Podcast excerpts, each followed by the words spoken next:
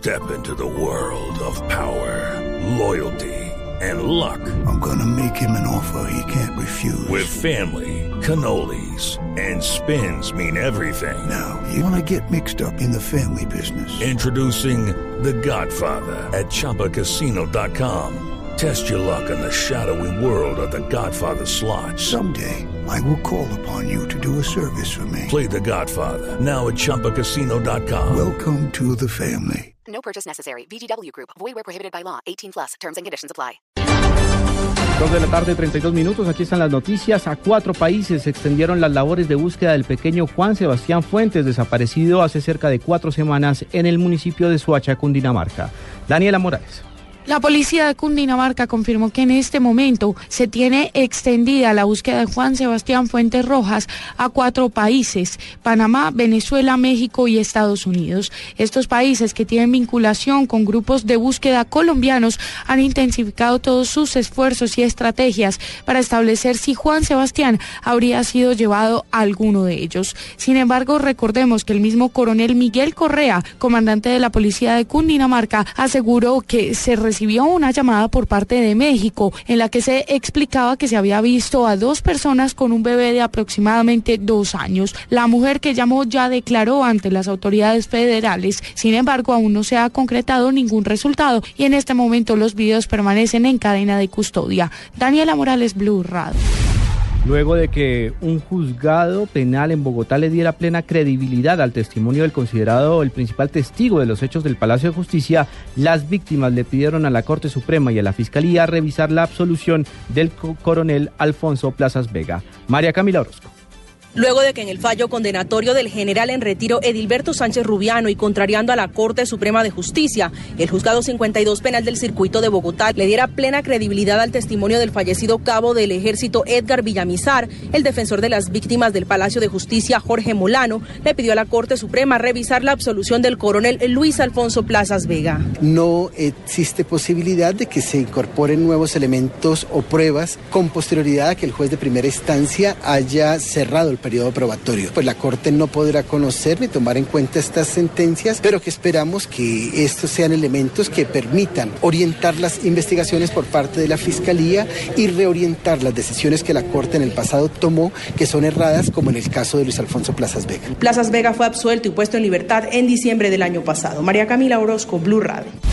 El gobierno nacional no ve por el momento fundamentos para estigmatizar a la compañía Brookfield, la nueva dueña de Isagen, acusada de soborno en Brasil. María Camila Correa.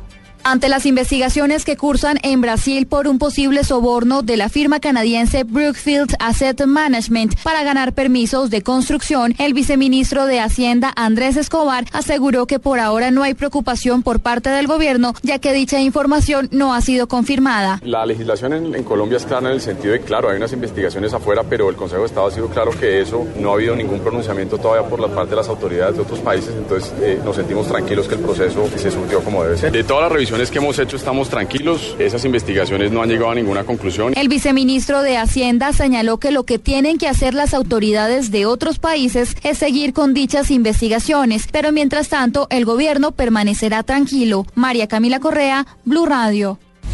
Al menos 20 personas fueron víctimas de un robo en un restaurante de Cartagena cuando era la hora del almuerzo. El reporte de lo sucedido no lo entrega hasta ahora Carlos Cataño.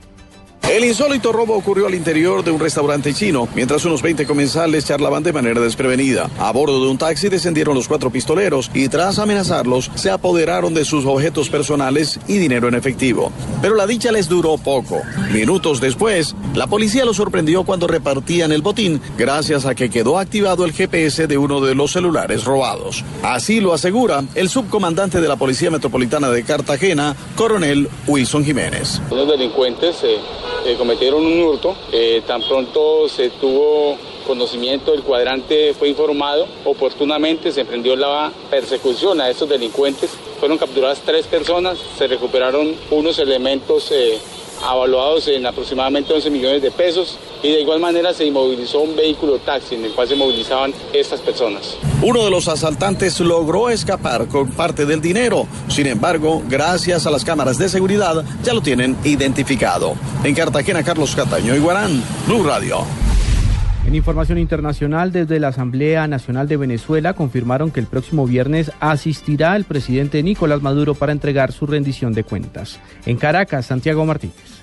Así es, buenas tardes. Luego de que la Junta Directiva del Parlamento venezolano decidiera acatar la decisión del Tribunal Supremo de Justicia y desincorporara a tres diputados opositores, Diosdado Cabello, como parlamentario del partido de gobierno, acaba de confirmar que el presidente Nicolás Maduro sí vendrá al hemiciclo el próximo día viernes para presentar su memoria y cuenta. Hasta ahora, hasta ahora viene, porque se ha resarcido la situación que se estaba esperando que, se resolviera, que era el reconocimiento de la sentencia del Tribunal Supremo de Justicia. Son dos cosas, la sentencia del 30 de diciembre y la sentencia sentencia que salió esta semana donde obligaba a la Asamblea Nacional a acatar la disposición que salió. Diosdado Cabello insistió que lo ocurrido hoy en el Parlamento, luego de que la Asamblea Nacional acatara la decisión del Poder Judicial, es una victoria de la bancada del gobierno. Desde Caracas, Santiago Martínez, Blue Radio.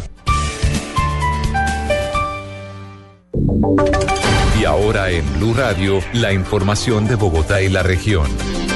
En noticias del centro del país, dos personas muertas dejó un accidente de tránsito que se presentó en el municipio de Fusagasugá, en Cundinamarca. Juan Jacobo Castellanos.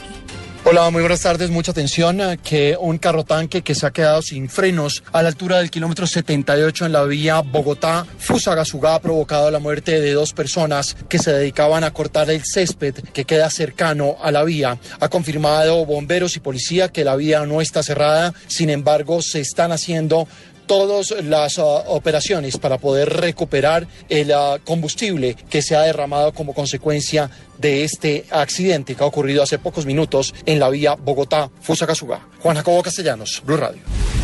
Los trabajos para solucionar de manera definitiva la situación de inestabilidad del terreno en el Cerro de Monserrate solo estarían listos hasta finales de este año. Carlos Albino. En conversación con Blue Radio, el director del IEDRD, Orlando Molano, aseguró que el Cerro de Monserrate tiene problemas profundos y que se harán trabajos provisionales para poder reabrir el paso. Nos toca colocar unas mallas. Estas unas mallas es la verdad, es un arreglo temporal para poderlo abrir, pero pues obviamente la instalación de estas mallas requiere personal especializado. Pero la solución definitiva del problema de inestabilidad de la tierra y de piedras en el paso peatonal de Monserrate estaría listo para el mes de diciembre. Para Semana Santa está listo además el arreglo temporal, ¿no? Que son las mallas. Solución completa es definitivamente el falso túnel. Mire, eh, allá en este momento hay un falso túnel ya hecho, es alargarlo. Nosotros creemos, por supuesto, que este trabajo pues se va a demorar hasta diciembre. El director del IEDRD aseguró que este momento, aparte de la inestabilidad de la tierra, hay otros factores en los que deben trabajar, como en los 42 árboles que están caídos y los 1.300 árboles que están quemados y que deben tumbar.